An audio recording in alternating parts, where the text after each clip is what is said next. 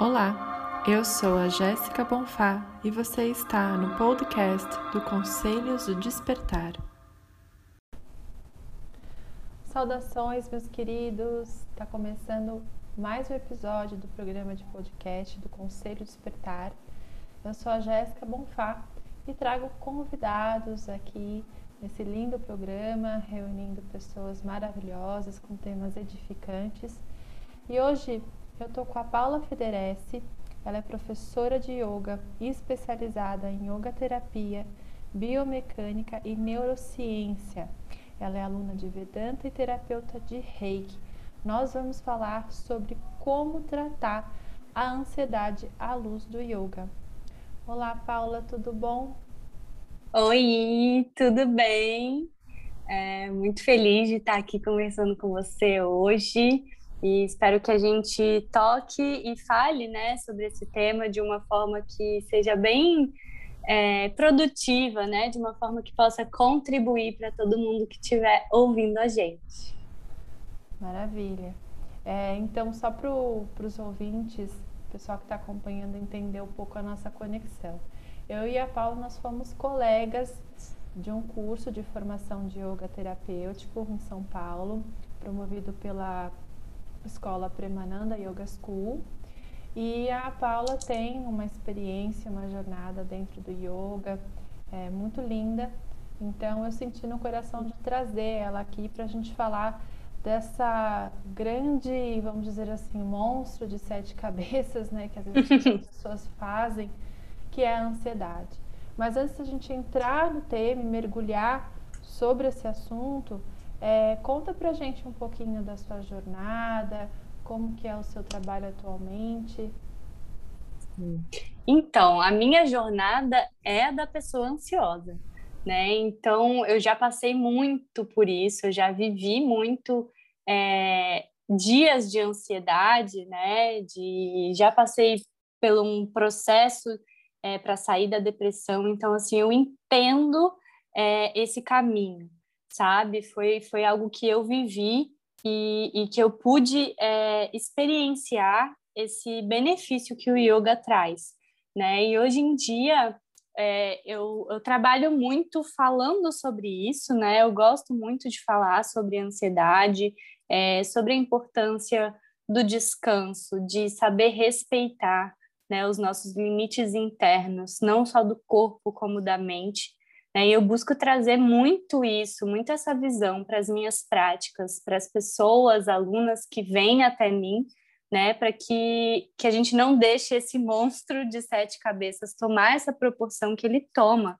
né, na nossa vida, especialmente a forma como a gente vem vivendo hoje em dia em sociedade faz com que isso seja realmente uma questão, né? E eu sinto que, que o meu trabalho, né, a minha, uma das minhas missões, assim, vamos dizer, é, é trazer um pouco esse olhar para o descanso, para o desacelerar, né? Porque isso faz muita diferença para que a gente possa lidar melhor com essa ansiedade, seja com estresse e, e seja com qualquer outra situação que venha afligir a nossa mente. Então, eu sinto que é um pouco disso, assim, é, trazer esse meu olhar de quem já passou por isso para poder ajudar todas as outras pessoas que, que ainda estão precisando desse auxílio, né? Com certeza. Dentre vários uh, assuntos, né, tem um leque bem grande que a gente pode abordar é, à luz do yoga. Quando a gente estava definindo o tema, me veio muito essa questão da ansiedade, porque nós temos milhões de pessoas, né, não só no Brasil, mas no mundo todo, sofrendo com isso diariamente, trazendo vários desequilíbrios, problemas e até doenças e patologias mais críticas, mais graves. E a gente tem um, um estudo, é, infelizmente, muito alarmante, que o Brasil é um dos maiores consumidores de ansiolítico no mundo, né? Se eu não me engano, tem uma pesquisa aí que no ano de 2017 ou 2018, o Brasil foi aí o primeiro nesse ranking de consumo de ansiolítico. Então, é, é algo que realmente assola a, a sociedade como um geral, mas é, a gente tem como reverter, a gente tem como cuidar, a gente tem várias práticas, técnicas, saberes e cuidados que pode, de, de uma forma muito harmoniosa, né? muito amorosa também, permita-me dizer amorosa, porque é, precisa ter amor, né, Paula, nesse processo, que pode reverter, reduzir e até eliminar, né, Paula? Sim, é, eu sou, eu, eu acredito muito nisso, é, em, em cuidar da gente de uma forma gentil, né, sutil e, e acolhedora mesmo, sabe? Essa é uma das teclas que eu mais bato, assim, porque às vezes é, e ultimamente a gente tem visto muito isso, é, olhar para a ansiedade e para todas essas questões, né, que são tão dolorosas mesmo para quem sente, para quem está vivendo isso, é, as pessoas têm olhado para isso com, com peso, sabe? E, e, e de uma forma é, inconsciente, né? Não é proposital, mas, mas traz muita dor para esse processo, que pode ser, sim, mais leve, que pode ser, sim, gentil, que pode ser amoroso, e, e tendo toda a cautela do mundo, toda a responsabilidade do mundo, porque realmente é uma vida, né, que está ali, é uma pessoa que está em dor mesmo. E o yoga nos ensina muito, né, a tratar tudo da nossa vida com um olhar mais, mais amoroso, é, com esse olhar de que está tudo bem, né, que tudo, que tudo passa e que, e que tudo tem uma solução, né, tudo tem, tudo tem uma forma é, muito mais leve de, de encontrar essa, essa paz interna, né, ela está disponível. E os meios para a gente chegar até ela não precisam ser tão rígidos, né? Não precisam ser pesados. Pode ser leve, pode ser sutil. E então eu acredito muito nisso que você falou, é, de tratar tudo isso com amorosidade mesmo. Você como professora e praticante, como que essa leveza é, pode ser vivenciada no dia a dia através do yoga? Então, é, eu acho que um, um dos pontos, né, voltando assim, um dos pontos principais que a gente vê dentro da prática de yoga é, é a disciplina, né? É a gente desenvolver essa disciplina, mas não, mas não algo rígido, né? Não algo muito muito estruturado, assim, num sentido de, de ser rígido mesmo. É uma rotina, é uma disciplina em que você apenas define as suas prioridades dentro do mundo, né? É, a sua disciplina para você ter essa capacidade de fazer o que é necessário para o seu caminho, para aquilo que você acredita.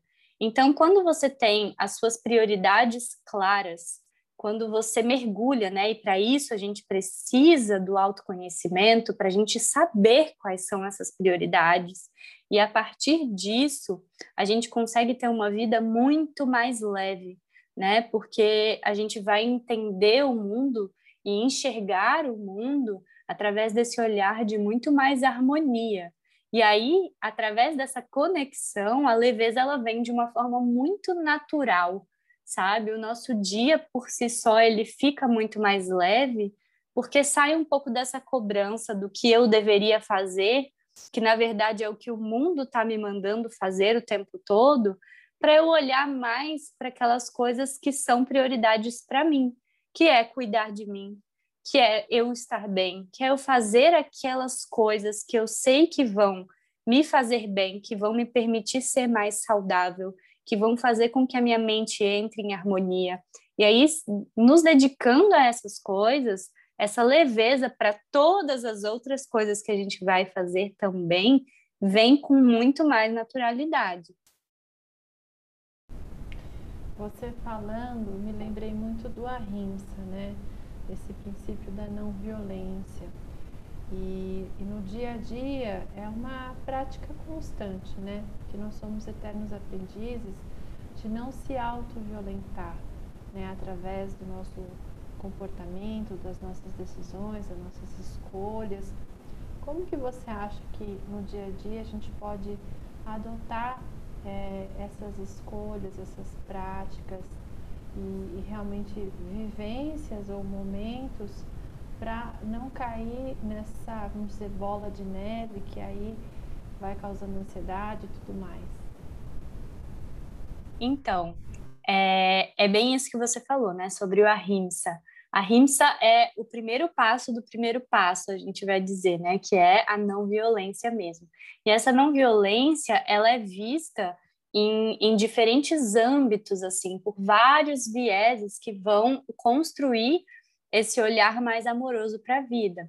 E o ahimsa, ele vem bem antes de tapas, que é essa disciplina.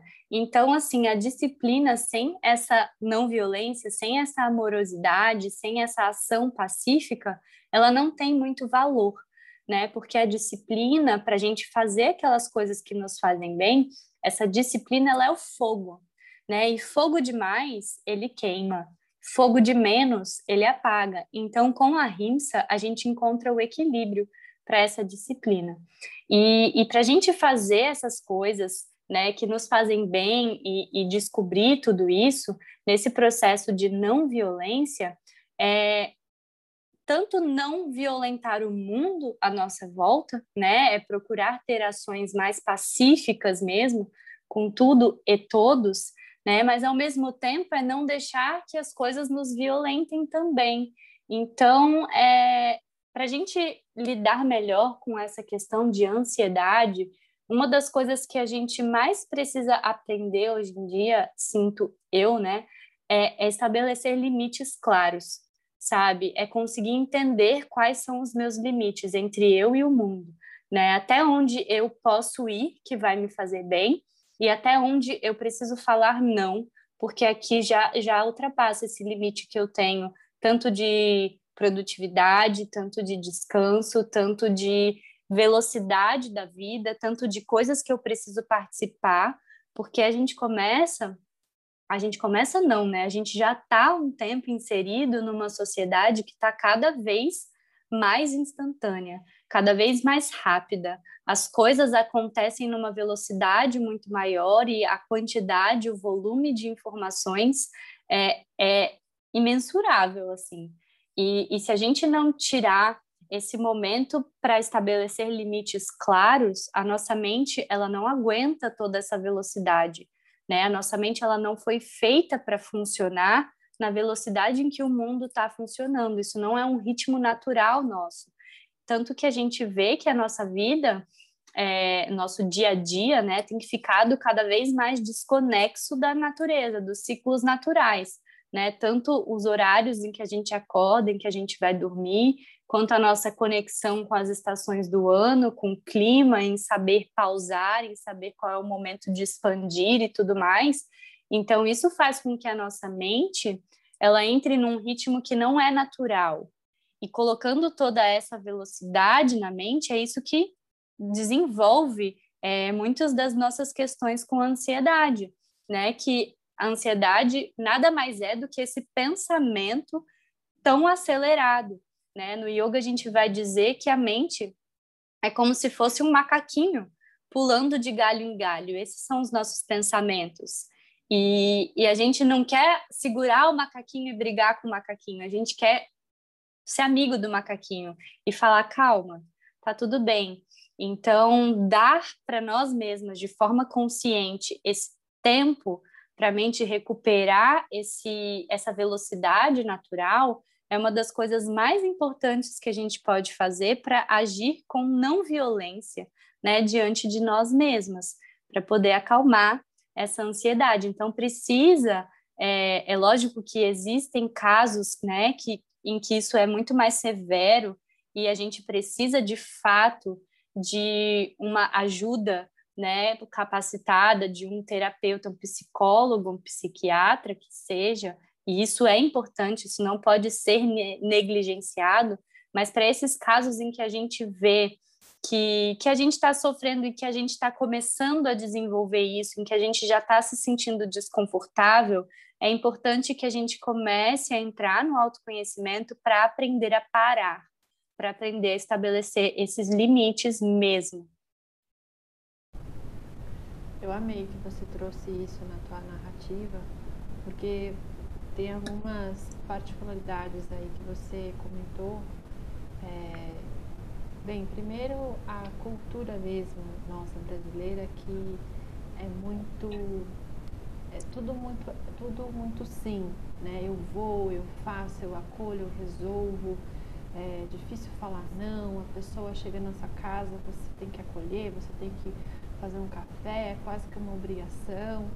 É, e aquela coisa da de, de, dar conta de tudo, né? A gente tem que assistir o filme, a série da moda, é, tem que estar tá com, com isso arrumado, a profissão, a família perfeita. É, então, isso realmente traz, a gente vai tropeçando, né? A gente tropeça pelo dia, pela semana, pelo mês, pelo ano, e quando viu já, já passou, né? E, e essa sensação de cansaço praticamente permanente, né? Isso eu vejo pelos meus, pelas minhas clientes e, e pessoas ao meu redor, no meu círculo. A pessoa vive cansada. Então você pergunta para ela, como que você está hoje? Ai, tô cansada. Amanhã, como, como você está? Cansada. Né? Então esse cansaço, porque o, o, corpo não aguenta, né? Mas eu fui também é, percebendo que a gente precisa de um ato de coragem, achar esse poder interno, achar essa força interna para criar esse limite que você falou, né? É, falar um não, falar não, não é o momento, sentir também esses movimentos. Então, por exemplo, uma coisa que eu comecei a fazer que parece super bobo, mas faz muita diferença, principalmente na hora do almoço, eu sento e eu paro. Eu fecho os olhos, eu respiro, nem que seja 10 segundos, mas já faz diferença. Então, o que é 10 segundos no teu dia, né, antes de fazer uma refeição? Outra coisa que eu comecei a fazer, à noite, pode ser que venha gente na minha casa, pode ser que tenha o que for, eu vou comer o que faz bem para o estômago, eu vou fazer a minha rotina, o meu ritual e tudo bem, né? Ai, mas não sei o que, ai, mas não sei o que lá. É isso que eu falo, né? A gente, a gente tem que reconhecer e realmente priorizar a nossa saúde mental, a nossa saúde física, é, a nossa saúde emocional é, perante as outras coisas, porque senão como é que você vai cuidar, né, as, mães às vezes ficam preocupadas com os filhos, como é que você vai cuidar dos seus filhos? Como é que você vai ser uma boa companheira, uma boa parceira, um bom parceiro? Se a sua saúde não está em dia. Então, eu não acho nem um pouco egoísta a gente é, se colocar em primeiro lugar e realmente trazer esses limites que você está comentando aqui com a gente, né, Paula? Super, super. Eu, eu dei uma aula, por acaso, né, de disciplina ontem, e que às vezes a gente vai falar de disciplina, né, como eu comecei falando, e a gente acha que, que a pessoa vai ali dar todas as soluções para a gente ter uma rotina mais produtiva. Né? Mas o que eu gosto de falar sobre disciplina é como disciplina é liberdade, sabe? É sinônimo de você viver essa vida que você tanto quer. Isso que é disciplina para mim. É você ter foco nessas suas prioridades e a sua prioridade tem que começar em você. Porque assim como a gente ouve no avião, não tem como a gente colocar a máscara no outro se a gente não colocou na gente. Né? Pensa que uma pessoa ela só pode oferecer aquilo que ela tem. Se a gente está em dor, se a gente está em sofrimento interno, de um jeito ou de outro, por mais que a gente queira ajudar, a gente só vai conseguir oferecer essa dor e esse sofrimento.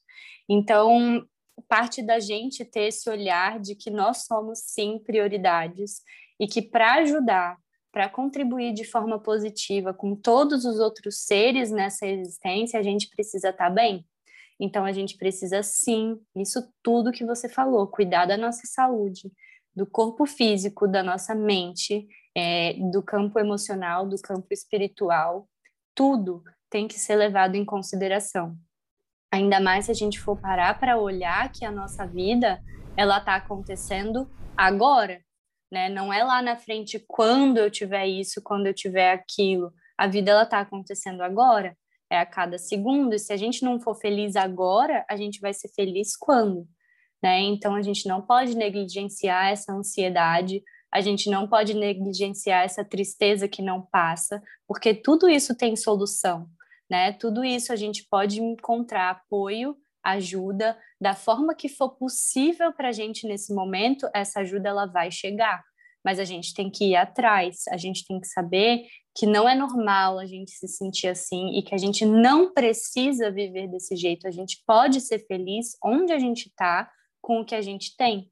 E talvez a gente precise de apoio para enxergar isso, né? Às vezes a gente só não está conseguindo ver e a gente precisa de alguém para nos ajudar, alguém que não esteja inserido no mesmo lugar que a gente está, alguém que tenha já conhecimento.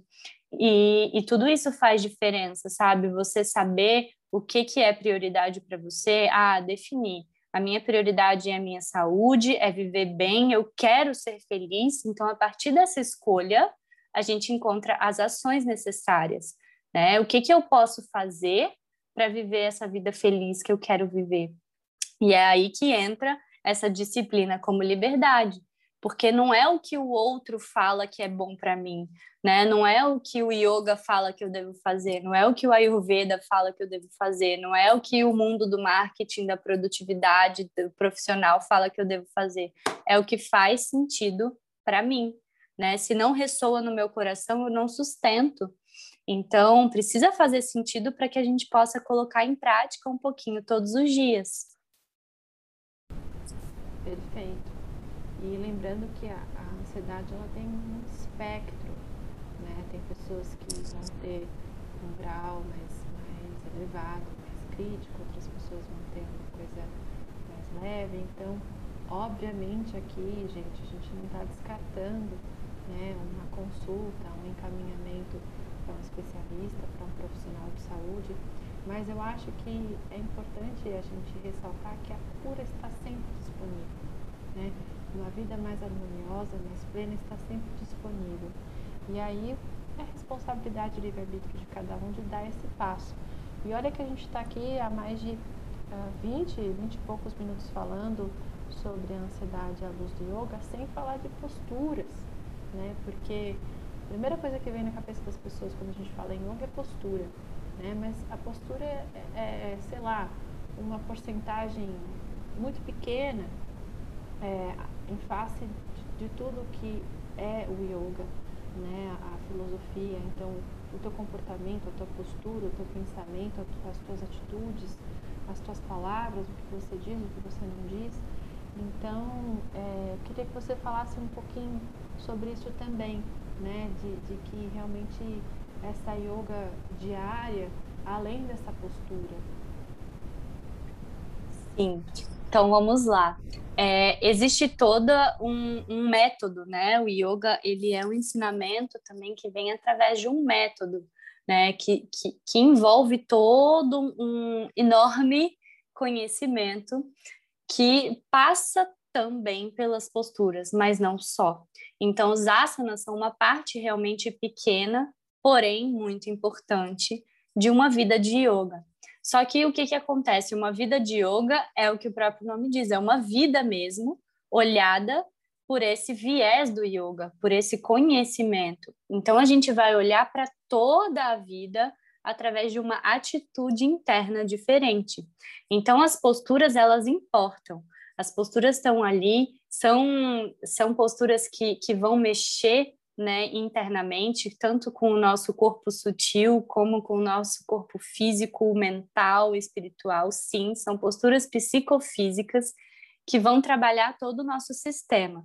Né? Então, é importante. É importante a gente soltar o corpo, é importante a gente desenvolver, por exemplo, coragem, resiliência através dessas posturas. É importante a gente preparar o nosso corpo para um momento de meditação. E as posturas em si, né, elas já vêm com um olhar muito profundo da nossa respiração e unindo a nossa prática, porque a prática é, de asanas, de posturas, ela é uma união né, desse movimento do corpo em sincronia com a respiração. E isso faz com que o nosso sistema nervoso parasimpático ele desperte, né? Ele venha à tona. E o que, que é esse sistema nervoso parasimpático? É o sistema que traz o relaxamento, que traz essa calma que a gente tanto precisa. Porque a sociedade e a forma como a gente vive hoje, a gente está ativando o sistema nervoso simpático o tempo inteiro. E o sistema simpático é esse de luta ou fuga. Então, é o que a todo tempo eu sinto que eu tenho uma ameaça. Né? Eu sinto que alguma coisa vai acontecer, eu sinto que eu estou fugindo do leão. Né? E isso causa esse estresse, isso causa essa ansiedade, que são benéficos no, nos momentos que a gente realmente precisa fugir né, de um predador, de um leão, por exemplo, sei lá, de um assalto, ou de alguma coisa que a gente precise realmente ter medo para estar protegida, né, para saber o que fazer em ordem de de assegurar a nossa vida mesmo, mas não o tempo todo como a gente tem sentido.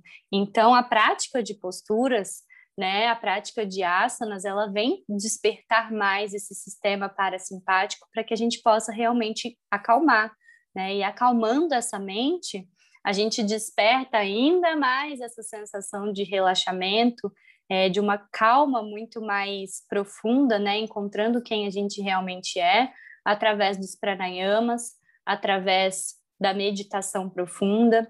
E os pranayamas por si só são ferramentas assim incríveis para ansiedade, né? E para depressão e para várias outras questões físicas mesmo pontuais que a gente tenha, mentais também. E esses pranayamas são esse controle respiratório, né? São exercícios em que a gente manipula a nossa respiração de forma consciente, e isso mexe com esse todo, com todo esse nosso sistema interno também, né? Com esse prana, que é a nossa energia vital.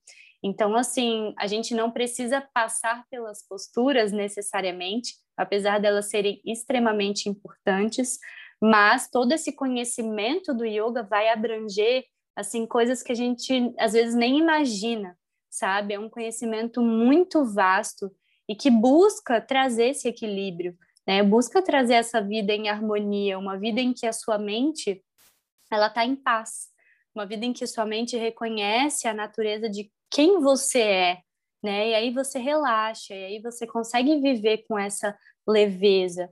Então, praticar asana é importante mas a gente não pode negligenciar todas as outras áreas, né, e todos os outros ensinamentos do yoga que fazem com que a gente vá viver realmente bem, realmente em paz em todas as outras horas que são as que a gente não tá no tapetinho, né, e, e também as horas que a gente passa no tapetinho, é, na nossa prática em si, física, se não servir para os outros momentos, tem alguma coisa desconexa, sabe? Porque é para fazer com que todas as outras horas sejam vividas com muito mais equilíbrio.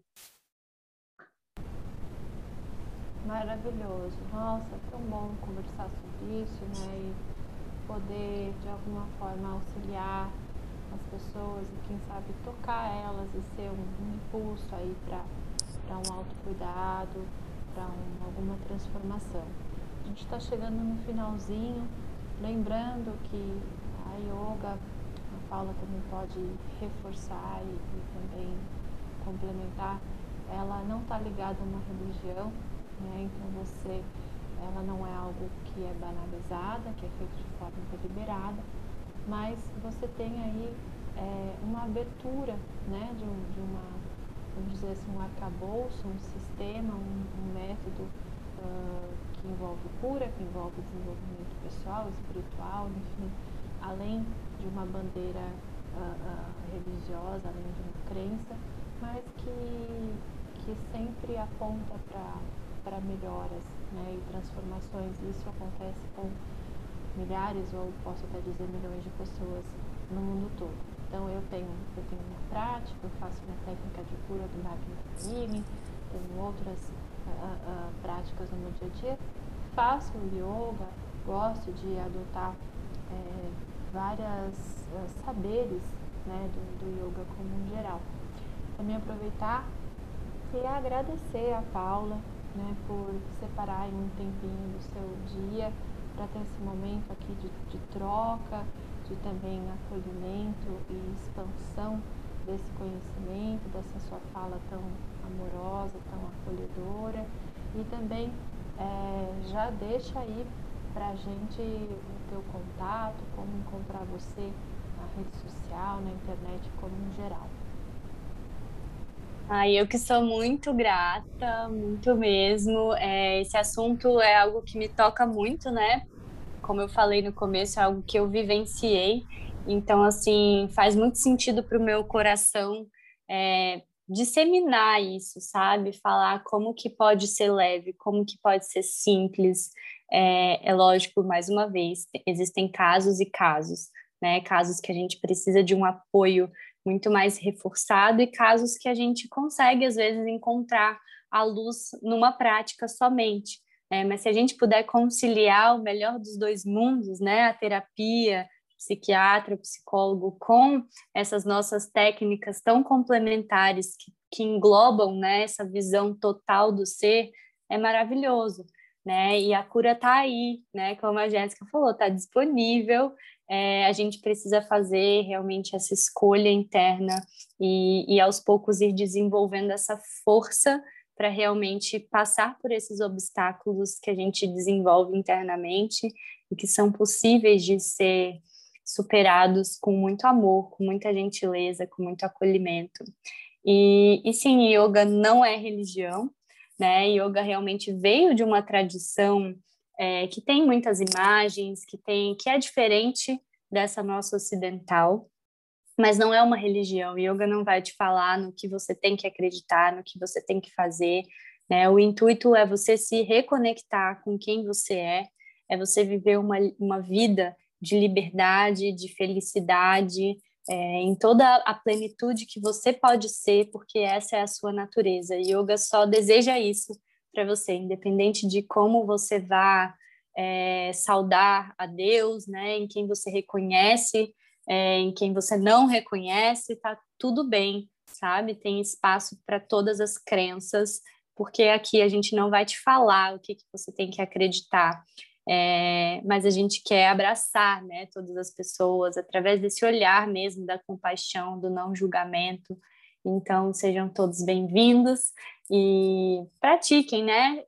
A, yoga a gente sempre fala assim que, que não dá para a gente falar muito, a gente precisa experienciar e a partir daí a gente vai criando é, mais ainda a nossa própria visão sobre o que essa prática significa para nós. Então, fica o convite. É, Bom, o mais fácil para me encontrar é pelo Instagram mesmo, é só ir lá, arroba Paula Federici, e me mandem mensagem, a gente conversa, eu vou amar saber o que, vocês acharam dessa nossa conversa aqui agora. E tem muito mais para a gente explorar, né? Esse foi um pequeno recorte, assim, que eu desejo do fundo do meu coração que possa ter contribuído mesmo de forma positiva e que talvez tenha acendido uma luzinha sabe, no fim do túnel, assim, para quem esteja passando por algum momento realmente desafiador. E fica o meu desejo também para que você esteja bem e em paz onde quer que você esteja. Muito grata, Paula. Agradeço a todos os ouvintes.